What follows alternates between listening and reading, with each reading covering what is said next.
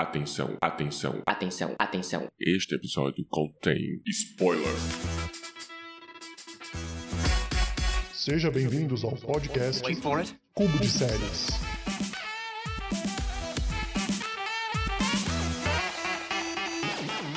Olá a todos, está começando mais um episódio do podcast Cubo de Séries. Eu sou Matheus Ribeiro e a nova aposta na Netflix vem da Áustria e da Alemanha e é Freud. Mas vem cá, só Freud explica Freud?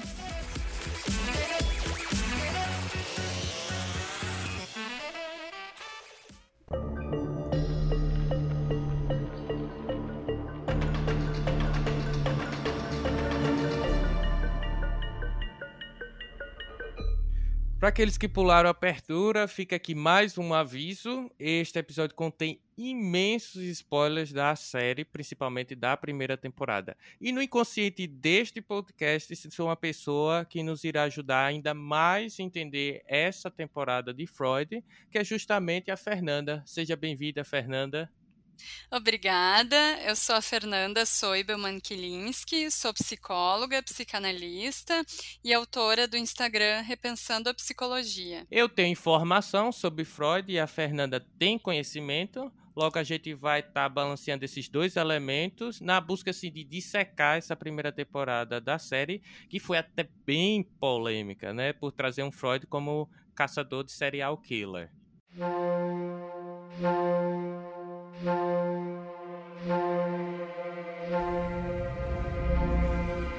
Acho que a gente poderia começar esse programa falando justamente sobre Freud, né? Que leva o Hum. nome da série, né? Então, Fernanda, quem foi Freud aí no mundo pra gente? Freud foi um médico vienense, neurologista, inventor da psicanálise. Ah, então, é- ele inventou a psicanálise, que é uma teoria e um método terapêutico. Ah, ele, ah, a série retrata uma época anterior à psicanálise, né? Ah, a, a gente diz que é uma época pré-psicanalítica, quando ele ainda usava a hipnose, e a psicanálise começa depois que ele abandona a hipnose. Ele certamente ainda tem muita relevância, uma prova disso é essa série, né, que foi feita, usando ele um pouco como pano de fundo, né, ah, e, enfim, as teorias dele ainda são estudadas, né, ele ainda é um, um autor muito relevante dentro da psicanálise, muito se desenvolveu depois dele, mas ainda assim a gente estuda bastante. E do caso assim, Fernanda, na sua opinião, por que, que você acha que Freud ficou. Mantém ainda assim um tipo um vigor e uma atualidade? Porque, por exemplo, a série eh, nos remete ao final do século XIX, início do século XX, mas estamos no século XXI e Freud ainda é Freud, né? Tem muita relevância aí. Uhum, sim, ele desenvolveu ah, o que eu diria que são os pilares da psicanálise, né? Então tem muitos conceitos fundamentais que, que foi ele quem criou, né? Ele quem desenvolveu, né? Ah, as grandes contribuições dele, né? Que são ah, principalmente investir na, no método da associação livre, né? Para ter acesso ao inconsciente, inclusive o desenvolvimento do inconsciente, o, a, a conceitualização né, da, do aparelho psíquico, ah, enfim, ah, o inconsciente como a gente con- ah, concebe hoje, né? Ele, porque ele, o inconsciente, essa palavra, né, já existia antes de Freud, mas não dessa forma co- como a gente entende ele hoje. Né? Enfim, inúmeros conceitos aí que a gente continua usando hoje na clínica, né? Muita coisa, claro, foi revista, né, depois dele por outros teóricos que vieram, né, nas gerações seguintes, mas ah, as obras dele ainda são estudadas e ainda são mu- muito úteis. Eu sou uma casa. Está escuro dentro de mim. Minha consciência é uma luz solitária, uma vela ao vento. Ela vacila. Às vezes aqui, outras ali. E todo o resto está nas sombras. Todo o resto reside no inconsciente. Mas elas estão lá. As outras salas. Cubículos, corredores, escadarias, portas. O tempo todo. E tudo que vive dentro de vocês, tudo que perambula dentro de vocês, está lá. Operando e vivendo. Dentro da casa que sou eu. Instinto, eros, tabus, pensamentos proibidos, desejos proibidos, memórias que não queremos que encontrem a luz, que nós depusemos da luz. Elas dançam à nossa volta na escuridão, nos atormentam e interferem. Elas assombram e sussurram. Elas nos assustam. Elas nos adoecem. Elas nos deixam histéricos. Ele sempre sofreu preconceito, né? Eu me lembro até no primeiro episódio do. Aliás, preconceito não, um, um ceticismo com relação à teoria dele, né? Que antes na série assim não mostra como psicanálise, como a gente conhece hoje, né? Mas assim, as pessoas sempre tiveram esse ceticismo com relação a essa coisa do inconsciente. O que, é que você acredita que as pessoas são assim? E hoje mudamos Hoje acredito que mudamos, né? A maioria das pessoas reconhece o inconsciente, sim. Uh, e, claro, houve muita resistência, uh, principalmente por dizer respeito a uma parte nossa que a gente não conhece, né? Freud tem uma frase que é bem conhecida, que ele fala que o ego não é senhor na sua própria casa, né? Isso quer dizer que quem manda é o inconsciente, embora a gente ache que a gente às vezes faz escolhas conscientes, na verdade o que a gente não sabe é que uh, os nossos conflitos inconscientes é que estão nos governando. Né? Então, acho que por isso existe muita resistência, existiu né, muita resistência com relação a Freud. E claro, também porque, uh, contextualizando, né, uh, ele vivia lá no, numa época muito puritana, né? Então ele falava de sexualidade, né? Sexualidade das mulheres, sexualidade infantil. Então ele era visto como um pervertido, né? Tinha também um fato que, que a série retrata bem, né? Que é o fato dele ser judeu e na época havia muito antissemitismo, né? A época da ascensão do nazismo, então isso também tinha um peso. Certo. Inclusive ele fala, não na série, né? Mas assim, durante a vida dele mesmo, que o que ele descobriu foi.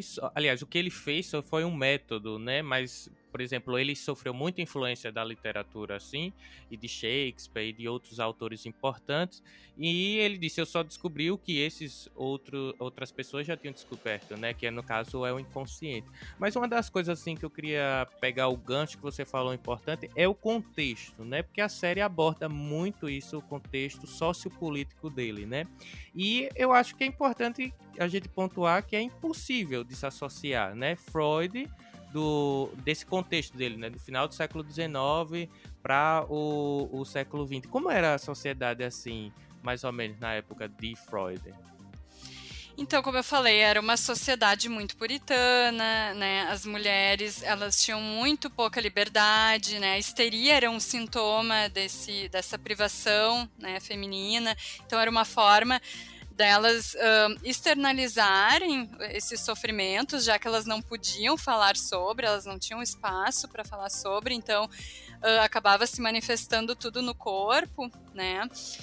E foi ele quem deu voz a essas histéricas, né? Porque antes dele as histéricas eram vistas como mentirosas, né? Se acreditava que elas estivessem fingindo, porque o que os médicos constatavam é que não tinha nenhum dano orgânico, então elas não, não tinha por que elas não, não moverem uma perna ou ficarem cegas, enfim, né? N sintomas. Então elas eram vistas como mentirosas e o Freud ele trouxe dignidade para essas mulheres. Ele foi muito importante também nesse sentido, embora algumas pessoas acusem ele de misoginia. Uh, ele foi muito importante uh, nessa questão assim da libertação sexual das mulheres e chocou muita gente também, né? Uh, inclusive uh, a importância que ele vai dar para os sonhos, né? Os sonhos eram vistos como misticismo ou como, enfim, algo sem significado, e ele vai trazer mais para a esfera científica. Yosef. A perna está tão dura quanto um falo. A cegueira. Ela não quer enxergar que é uma mulher? Lavradores tinham permissão para andar nas carroças. Homens têm mais liberdades. Já as mulheres. Elise é apenas um exemplo. Olhe em volta de Viena, em volta da Europa. A neurose e a histeria estão se espalhando por todos os lugares. A sociedade. E continuando assim, no primeiro episódio ainda, da questão do ceticismo, da questão do contexto sociopolítico dele. Você acredita assim que, por exemplo, as pessoas tinham esse preconceito porque era encarado assim como uma coisa de doido, né? Não ser, não tratar de forma orgânica, ser um problema orgânico do cérebro? Sim, é, é, ele, a, a, época dele ainda não, não havia surgido a, a, psicologia como se conhece hoje, né?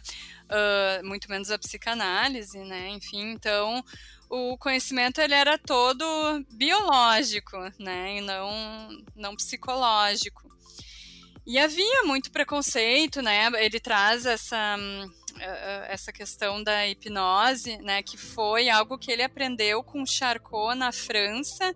Na França a hipnose estava muito em alta, mas em Viena não. Né, isso é bem retratado, né? Ele sofre muita hostilidade, né, por parte dos colegas dele. Então não, não era bem aceito, né? Também era visto como um teatro e realmente eles faziam um teatro com a não um teatro no, no sentido de fingimento como mostra na primeira cena. Né? A Freud não, não fingiu nenhuma hipnose, não que se tenha conhecimento. Mas, assim, era um espetáculo que, que era uh, apresentado diante dos médicos, né? E, assim, na opinião de você, na sua opinião, melhor, é, a questão, o comportamento dos médicos ecoa hoje no século XXI, por exemplo, que terapia ainda é um, um tabu? Uh, melhorou muito, né? Uh, eu, por exemplo, antigamente era uh, proibido um psicólogo colocar uma placa em frente ao consultório, dizendo que era um consultório de psicologia para não constranger ninguém. Né, hoje não, não existe mais isso, a gente pode colocar, né? Mas antigamente, como se viu, né, era uma coisa que era desacreditada. Né? Hoje em dia uh, tem muitos uh, psiquiatras, in, inclusive, que se especializam em psicanálise, que também prestam esse atendimento, então tem uma receptividade muito maior mas com certeza ainda tem gente muito cética, né? Dentro da psicologia existem outras abordagens, né? A, a psicanálise não é a única. Então, uh, né, enfim, tem, tem, tem, pessoas que usam outras abordagens que não vão levar tanto em conta o inconsciente. Né? Uh, enfim, também não é todo o paciente que, que pode ser analisado, né? Tem perfis de pacientes que também não se enquadram nessa, nesse método. Até porque existe a psicanálise e a psiquiatria, né? São áreas diferentes. É, são áreas bem diferentes, né? A psiquiatria, ela vai dar conta da questão biológica mesmo, né? Da, da medicação. Mas, inclusive, os estudos mais recentes, eles falam que a medicação ela não funciona a longo prazo se não for acompanhada de uma psicoterapia. Aí a gente vê, né, como tem ganhado força, né? É, cada vez mais se vê a importância, né, da psicanálise, da psicologia, né? São duas coisas diferentes, mas enfim, né, os tratamentos psíquicos. Entendi. Inclusive, essa é uma, um dos pontos mais latentes na série, né? Porque eu acho, acredito assim que a série a, talvez tenha agradado gregos e troianos no ponto que ela tanto agrada uma pessoa que tem conhecimento de psicanálise como aquele cidadão médio também que não entende muito sobre psicanálise e assistiu Freud pela primeira vez, talvez tenha tido o seu primeiro momento de catarse com relação à psicanálise. Mas assim, a gente poderia dizer que Freud é, foi uma alegoria, assim, um clickbait para que a pessoa assistisse, porque é um nome famoso na história? Eu acho que sim. Acho que sim, até porque eu fiquei com uma impressão de que ele foi meio coadjuvante, né, da série. Uh, eu acho que, é, claro, a ênfase ficou na Fleur, no conflito dela, mas acho que tem um valor artístico a série, né? Ela se utiliza de metáfora, ela não tem um compromisso uh, com a realidade, assim, trazer, fazer uma biografia fiel, não, isso de jeito nenhum, né? É uma série fantasiosa que usou bastante da liberdade poética, né? Uh, mas, de novo, eu acho que ela uh, traz a relevância né, da, da psicanálise e, e, acho que é isso, né? É principalmente entender como a psicanálise ela ainda se faz importante, né? Ainda se fala dela, ainda se fala de Freud, né? Acho que essa é a maior importância, assim, da série. Sim, sim. Inclusive para muitos fãs de Penny Dreadful que ficaram órfãos, né, com a finalização da série pela Showtime e também de uma série que é bastante concluente a Freud, que é o Alienista é, da Netflix é, você acha assim que lidar, fazer uma relação entre terror com o elemento de Freud, do consciente e do inconsciente, esse balanceamento, a série acertou do ponto de vista da psicanálise?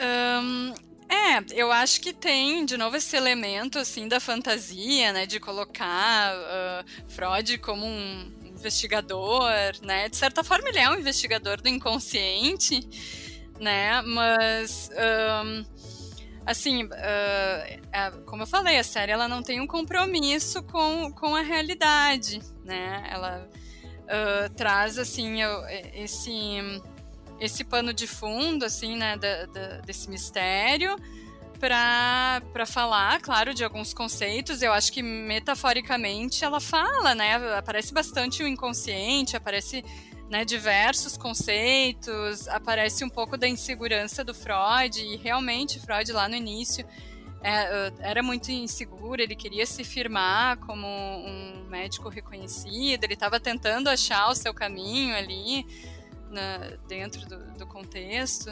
Uh, mas, assim, não, não é uma série que a gente possa levar ao pé da letra, né? Certo. Então, analisando por esse ponto, a gente pode chegar à conclusão que nem tudo é verídico na série, então. Não, foi uma mistura de elementos da realidade com, enfim, com, com fantasia, né? Tem os personagens ali, a maioria deles existiu, né? O Meinert foi um professor do Freud, o Breuer, a Marta, a noiva dele, existiu, né?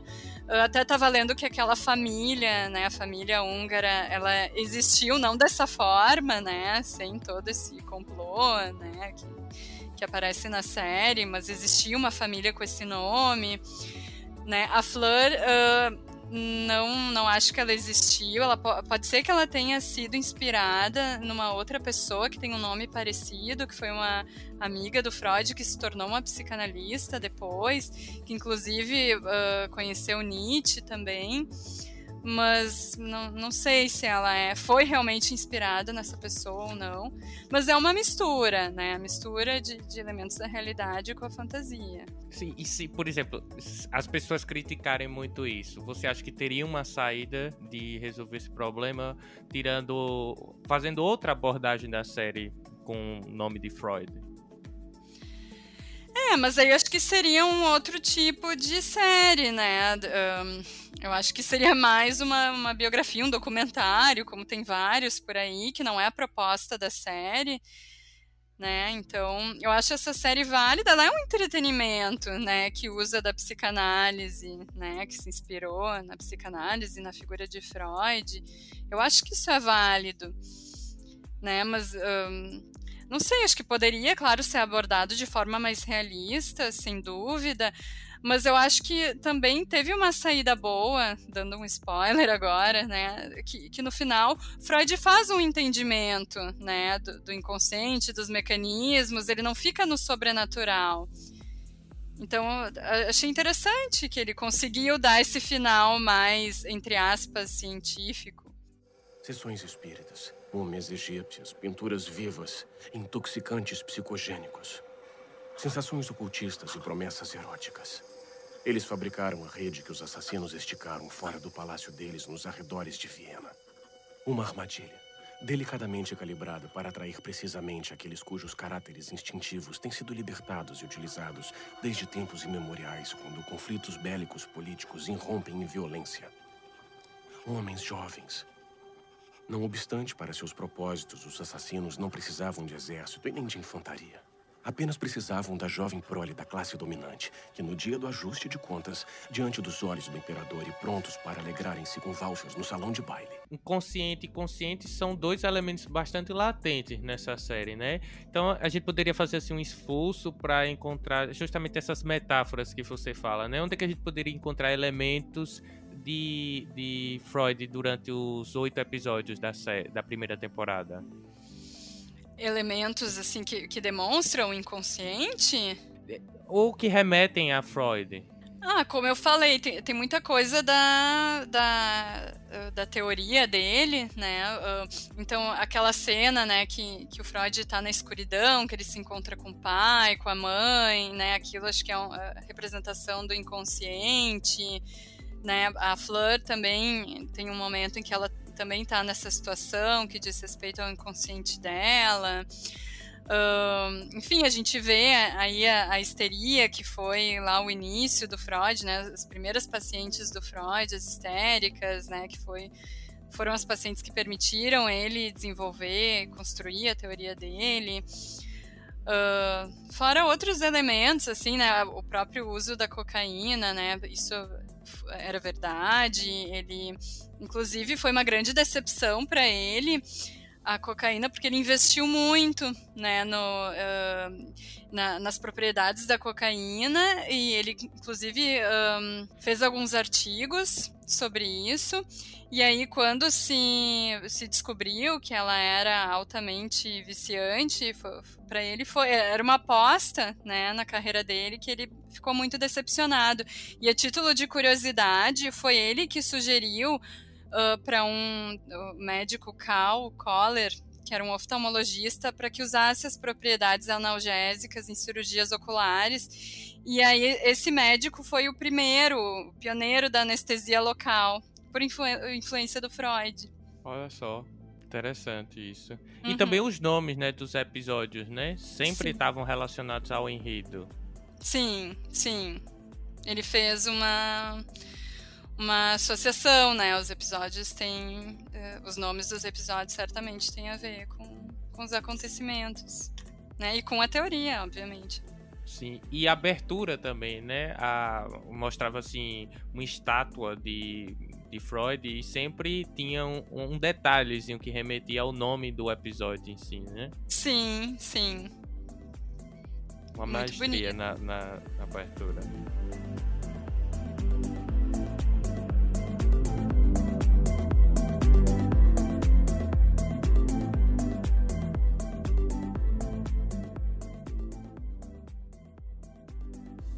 Mas vamos lá entrar na questão do inconsciente, né? Pra gente estar tá abordando também os personagens que, na minha opinião, foi uma das poucas séries que eu assisti que não desprezou nenhum deles, né? Nós não tivemos muitos, mas alguns nem eram protagonistas ou não ganhariam também tanto espaço em tela assim, como eu vi nos oito episódios. É, vide a governanta dele, que poderia ser uma personagem que apareceria no primeiro episódio, seria descartada nos próximos, muito, mas muito pelo contrário.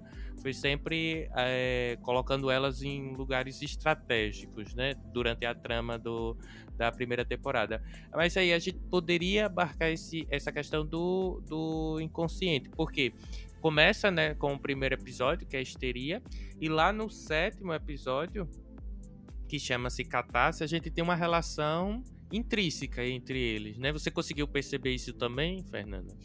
Sim, sim. Uh, aquele episódio, uh, o sétimo episódio, é quando finalmente ele começa a entender mais, né, o que está se passando com a Fleur e, enfim, né, que eles conversam, que ele consegue entender mais o, o conflito e muita coisa é explicada. O que vai fazer? Eu estou livre.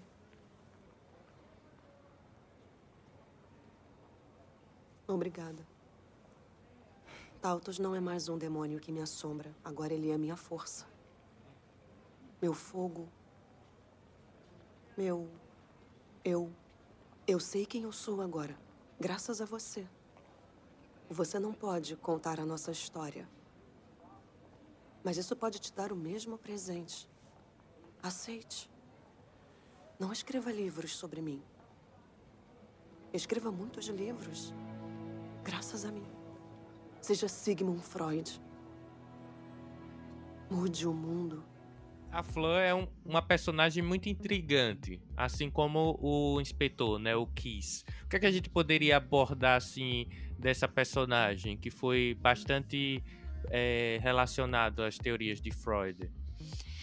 Então, assim, eu interpretaria ela como alguém que está uh, em conflito né, com dois conceitos psicanalíticos, né, que é pulsão de vida e pulsão de morte. Né? E quando ela fala em tautos, eu acho que ela está falando de pulsão de morte. Né, que são esses impulsos de destruição agressivos, né, que de fato quando ela está, digamos, possuída por esse tautos, né, quando ela, enfim, né, comete uma série de agressões e tem uma série de comportamentos, né, mais para esse lado da agressividade. Né? Então, ela é alguém em, em, luta, numa luta interna entre uh, esses dois aspectos aí da, do psiquismo dela.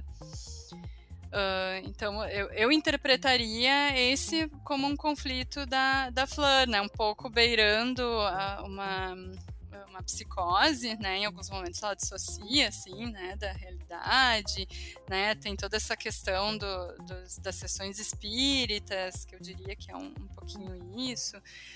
Né, em algum momento também se fala da, desse poder que ela exerce sobre as pessoas, ela e a mãe dela, que Freud, o Freud da série, não o de verdade, né, ele interpreta como um, um, poder de sugestão muito grande, né, como um nível hipnótico muito grande, que seria um, né, uh, algo que elas desenvolveram e que dessa forma conseguem manipular as pessoas. Né? Esse, essa eu acho que foi uma boa saída da série também, de poder trazer um pouco mais pro, pro lado de Freud, que era um cético, né? Que certamente ele interpretaria mais ou menos nessa linha. Entendi. E a questão da possessividade do conde e da condessa? A gente poderia abordar alguma coisa assim específica? Então, eu diria que a condessa é o que a gente chama de uma mãe devoradora, né? Que não respeita a individualidade, a autonomia do filho.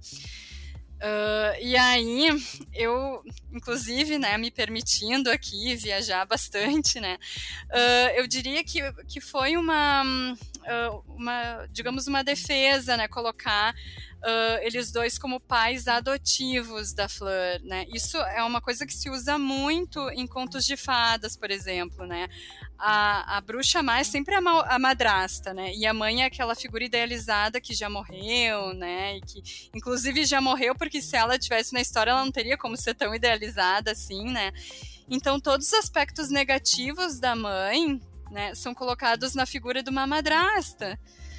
Né? Então eu interpretaria dessa forma, assim, né? Acho que a Condessa ficou nessa, né, nessa, nessa figura, assim, da madrasta para colocar esses aspectos negativos, né? Porque acho que a nossa sociedade idealiza muito as mães, né? A mãe tem que ser aquela figura toda dadivosa, né? Do amor incondicional. Só que a relação entre mães e filhos é muito mais complexa do que isso.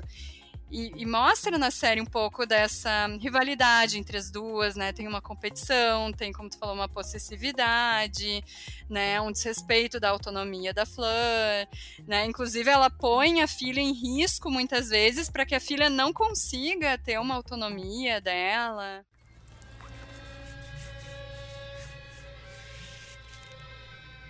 É como. Nós todos viemos do pó.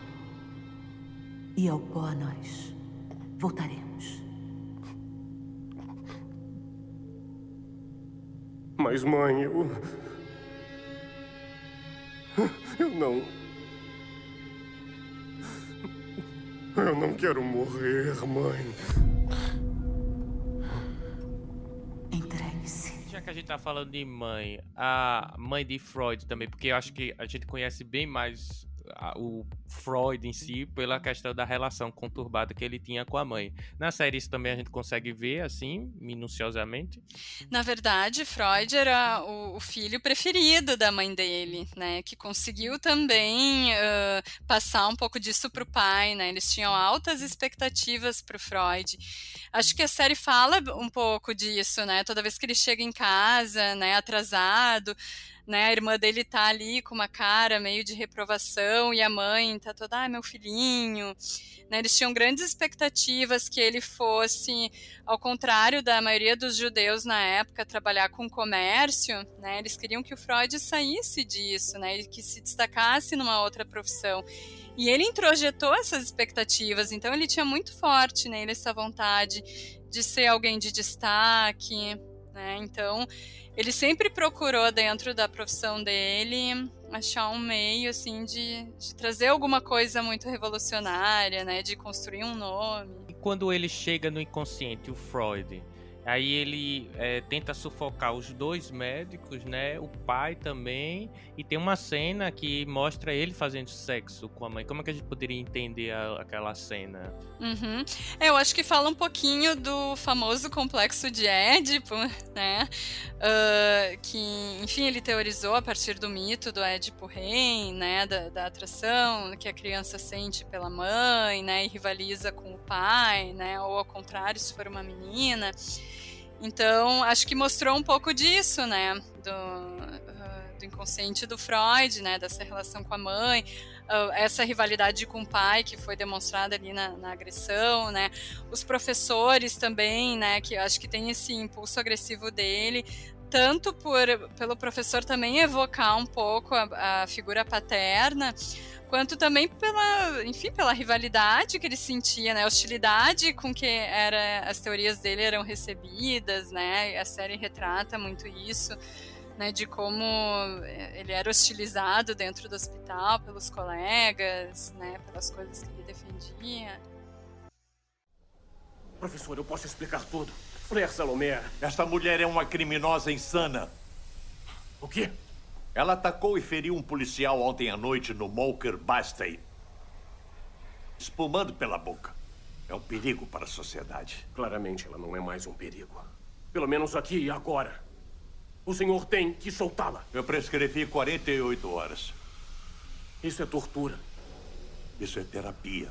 Termoterapia, experimentada e testada há séculos. Terapia, Dr. Freud. Talvez o senhor devesse refletir sobre o significado do termo. É tortura. Para mim, é tortura. Eu, nós, estávamos certos sobre Leopold. O melhor da turma é um maníaco. E a Clara? Quais eram as causas psicológicas para a condição dela? Me diga, doutor, qual órgão estava doente? O que faltava nela, além dos próprios dedos? Eu estou avisando o Dr. Freud. O senhor nunca vai descobrir. Clara foi embora. A mãe dela a salvou do senhor. Ah, e o Murra? Diga. Mais um comprometimento fisiológico do cérebro? Só pode ser uma epidemia.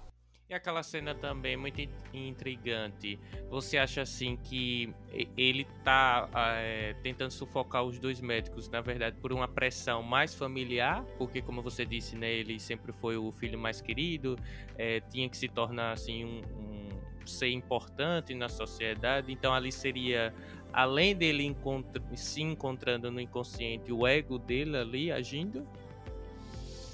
Uh, eu acho que estava falando de inconsciente, né? Eu acho que tem um pouco, claro, né? Conscientemente ele sabia que ele queria ser né, uma, uma figura de destaque, né? Mas eu acho que naquela cena ele está falando também do, do, inconsciente de uma realização de um desejo também inconsciente, né? Um impulso agressivo que ele tinha em relação aos professores, né, e ao pai, porque quantas vezes a gente não se pega, por exemplo, falando em relação a uma pessoa que a gente não gosta, né? Ah, eu vou matar o fulano. Né, inconscientemente a gente deseja matar, né? Não que a gente vá fazer isso, obviamente, né? Mas aí a gente pode sonhar com isso, né? Tem N formas de dar vazão a esse desejo. Né? E aí, no, acho que essa cena retrata um pouco uma realização desse desejo inconsciente. Entendi. E no caso, a retenção desse impulso seria o que a gente vê é, em tela no caso do inspetor Kiss? Como assim? Porque, por exemplo, na cena que ele visita o inconsciente, ele se encontra, né? E paralelamente ele dá assim, troca murro, coisa e tal, com outro, a outra pessoa do exército, né? Então seria no caso assim, essa questão de retenção do impulso faz com que a gente haja dessa forma. Uh, bom, isso, uh, a retenção desse impulso, né, o recalcamento desse impulso, uh, ele pode ter vários destinos, né? Ou a gente vai sonhar com aquilo, ou a gente vai cometer um ato falho, né? Ou a gente vai, inclusive, dirigir esse impulso agressivo, talvez, pra gente, né? Então, sem querer, a gente vai tropeçar na rua e, sei lá, bater com a cara no chão, né? Tem várias formas de lidar com isso. Colocando especificamente o Kiss, o inspetor no, no divã de Freud. Uhum. A gente poderia, é, assim, né, fazer várias uh, análises dele. A primeira é um luto por causa do uhum. filho, né? O trauma da guerra. Também tem a questão assim dele não aceitar uma, uma possível terapia, né? Muito embora não existia esse termo ainda na época que a série nos mostra, mas existe toda essa questão relacionada ao inspetor, né? Sim, sim, e o inspetor, inclusive, ele é um caso de histeria masculina, né? Porque ele tinha aquele sintoma da mão paralisada, né? E isso era um, uma questão de grande controvérsia, porque uh, era. Uh, a, a, histeria era tida como uma doença feminina, né? Muitos médicos não, não admitiam a histeria masculina. Então, inclusive, Breuer e Freud estudavam isso, né? Então, ele tinha a mão paralisada ali na, na posição em que ele segurava a arma, né? Era bem simbólico esse sintoma. Né? E eu diria que, claro, ele estava passando por um luto complicado em função da, das circunstâncias da morte do filho, ele era um traumatizado de guerra. Uh, ele, no final, eu acho que ele também ele é um personagem que, que acaba dando vazão a essa pulsão de morte, né? Que tem uma virada, né, dele ali no final. É, no final mostra ele justamente com os olhos é, a pupila, né? Mas assim, como se estivesse sendo possuído pelo Tautus. Isso revelaria alguma coisa para trama? É, eu, como eu disse, a minha interpretação de Tautus é a pulsão de morte, né? Eu diria que, que ele foi dominado por essa pulsão de morte. Né, até fazendo referência, não sei se eu posso fazer referência a uma outra série aqui, Pode, pode. Não sei se tu assistiu Drácula. Sim. Tá, tem um, um, personagem, né, que é o Jonathan, que ele também, ele tem os olhos azuis, né, e eles usam muitos olhos azuis, né, para fazer essa diferenciação quando ele tá possuído pelo Drácula. né? que, que aí ele muda também a cor dos olhos, né? E a Mina, que é a noiva dele, inclusive aponta, né? Ah, cadê os teus olhos azuis, né? Daí aparece o Drácula ali embaixo, né? E acho que o Drácula também é um, uma representação da pulsão de morte. Né? A figura do Drácula é um pouco isso, essa parte uh, da, que, que, todos temos, né? Que a gente tenta negar e, e esconder. Né, e, e acho que principalmente o livro, né, fala muito disso, né? Mais do que a série, do, do, do, efeito desse lado obscuro quando domina os personagens, né? Cada personagem né, é, é afetado de uma forma diferente. Mas só fazendo um parênteses aqui que me, me remeteu a, a esse personagem. Não, sem problema. Inclusive, é, esse final de, do personagem de Case, do inspetor, né? É um gancho para uma possível segunda temporada, né? Sim, sim. Acho que deixa essa margem para se desenvolver, né? O que, que vai acontecer com esse personagem, de que forma ele vai resolver esse conflito, né? Será que ele vai continuar uh, se tratando com Freud ou, ou não? Vamos ver. Você acha que vai ter uma segunda temporada? Ah, eu espero que tenha, né? Porque, como eu falei, né, a série ela fala de um período pré-psicanalítico, né? Eu gostaria muito de ver como que eles abordariam Aí o, o, Freud realmente, né, teorizando, construindo a psicanálise, de repente se aparecesse, né, o, uh, os casos famosos de Freud, seria interessante, um pouquinho da vida pessoal dele, né, mostrou bastante até da vida pessoal, né, mas daqui a pouco entrar um pouquinho mais. Eu ficaria curiosa para ver. O mundo não será mais o mesmo, Sigmund. O que foi? O mundo não será mais o mesmo. Claro que vai. Só vai compreender a si mesmo um pouco melhor. Mas será que o livre-arbítrio existe? Podemos estar todos hipnotizados. Eu sabia que iria mudar o mundo. No caso, a vida pessoal faltaria abordar mais a questão dele do casamento com a esposa, né, e os filhos que ele teve. Sim, sim, acho que faltaria, né? A, a Marta, ela foi também, né, bem coadjuvante, assim, quase não apareceu, mas ela tem uma importância muito grande, né? O Freud era muito apaixonado por ela. De certa forma, mostra um pouquinho na série, né? Eles trocavam muitas cartas. Freud era muito ciumento, né? Acho que seria interessante mostrar também esse lado dele. Então, Freud precisa ser colocado no divã também. Precisa, com certeza. Além da questão da esposa, também tem a questão que ele é, enfrentou o fascismo, né? Inclusive queimaram os livros dele, né? Sim, sim, isso foi bem importante, né? Ele, isso, como eu falei, é bem retratado na série, né? Já, já mostrava o preconceito que ele sofria por ser judeu, né? Embora ele não fosse um judeu praticante, né? Mas isso não não significava muita coisa, né, na, na, época do nazismo.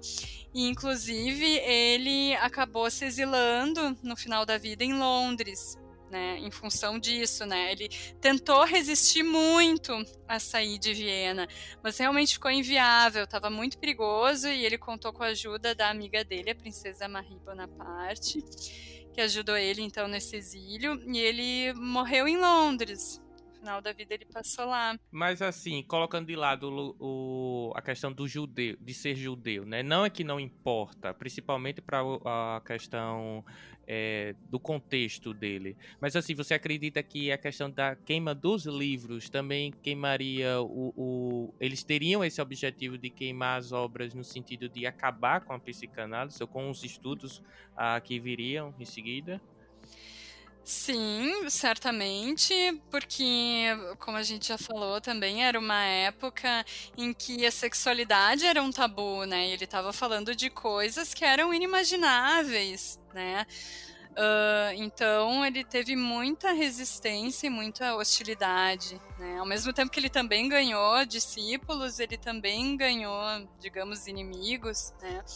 Então é, era assim uma, uma um objetivo, né, que, que a psicanálise terminasse, fosse queimada ali junto com os livros, né, mas eu acho que, não sei se é possível desassociar do fato de que ele era um judeu, né, que era uma ciência de, de um judeu, né, e, uh, inclusive, esse era um dos objetivos do Freud, que não fosse vista como uma ciência de judeu, né? Ele fazia questão de ter discípulos de, de outras origens, né? Inclusive Jung, que, que era filho de um pastor, né? Jung era um médico suíço que acabou sendo discípulo do Freud. Freud apostou muito que ele fosse ser o, o grande sucessor dele.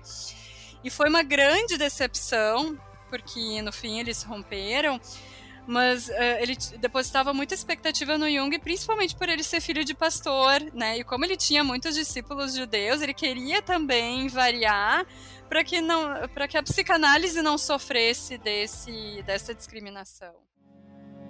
A terapia está concluída. Próximo, por favor. Diga. Diga.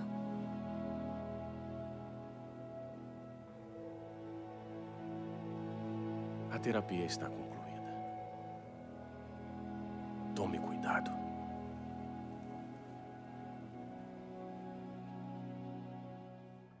Infelizmente, nosso tempo está acabando, mas dá tempo de fazer uma última pergunta, que na verdade é um resumo de todo o episódio aqui que a gente vem discutindo.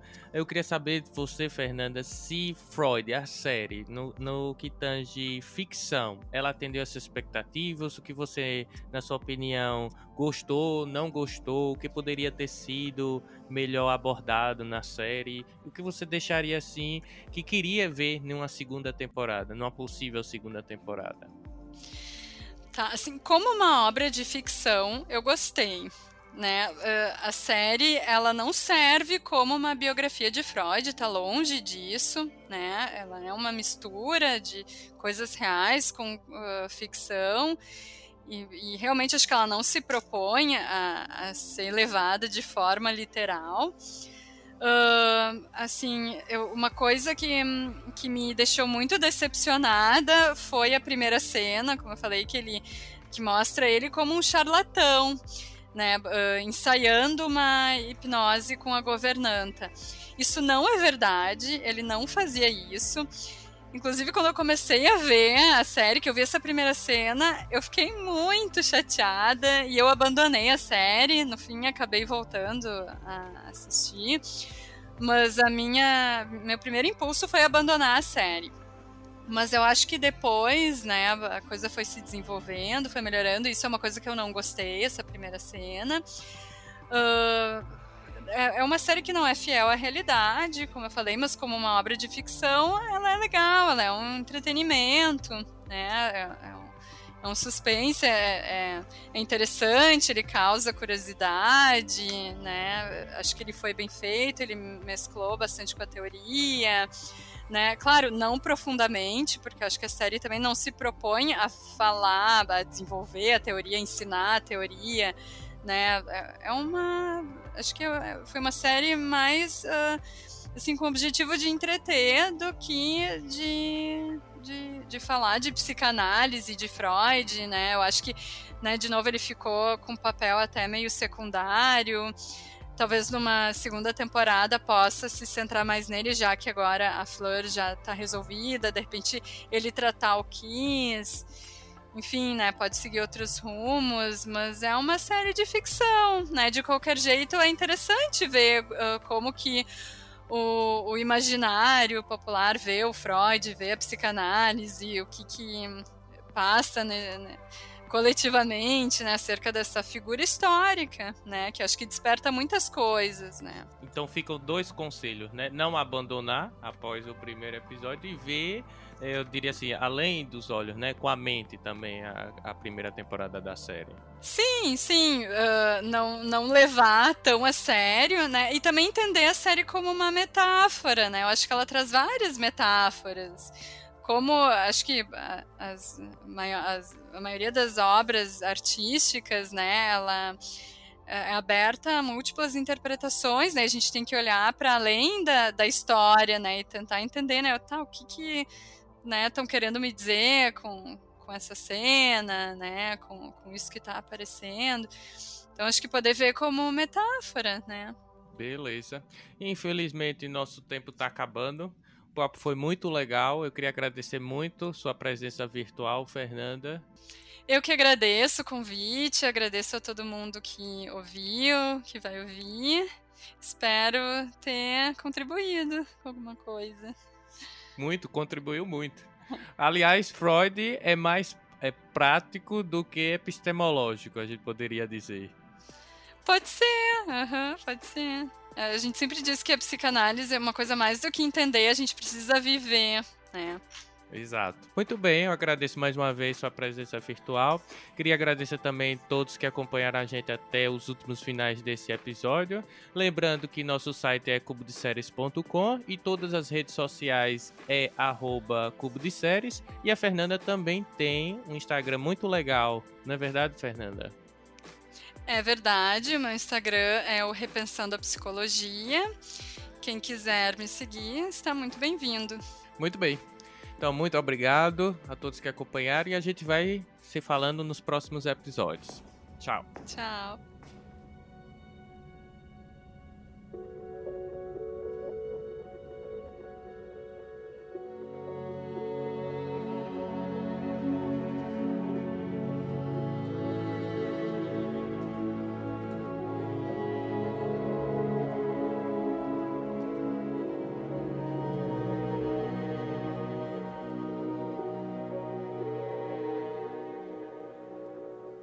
O poder da mente inconsciente. O que realmente queremos nas profundezas de nossos seres virá até nós, para o bem ou para o mal.